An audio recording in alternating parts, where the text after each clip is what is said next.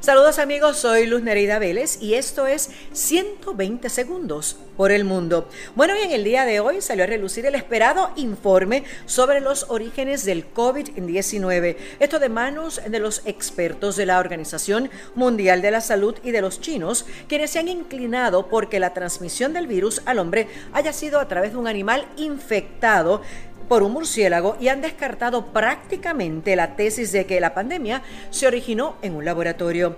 El virus de hecho ha provocado que 2.8 millones de personas hayan fallecido en el mundo desde que apareció en China en el diciembre del 2019 y que más de 127 millones de personas hayan sido contagiadas. Pasando a otros temas, el jurado que decidirá el destino del policía blanco acusado de asesinar al afroestadounidense George Floyd ya prestó juramento al inicio de los debates de este histórico juicio.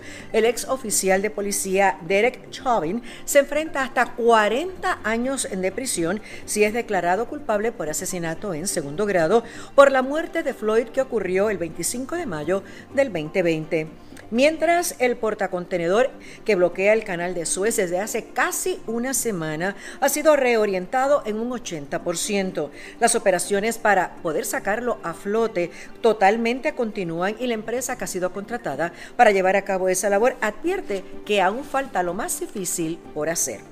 De otra parte, varias personas resultaron heridas en un gran incendio que se desató hoy lunes en una de las mayores refinerías en Indonesia. Los bomberos intentaban controlar el incendio y las imágenes mostraban unas instalaciones petroleras en llamas y una gran columna de humo en el cielo. Por el momento no se ha determinado la causa de este incendio.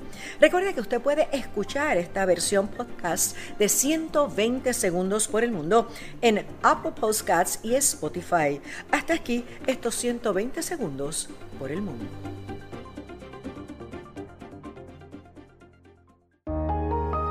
Guapa Podcast.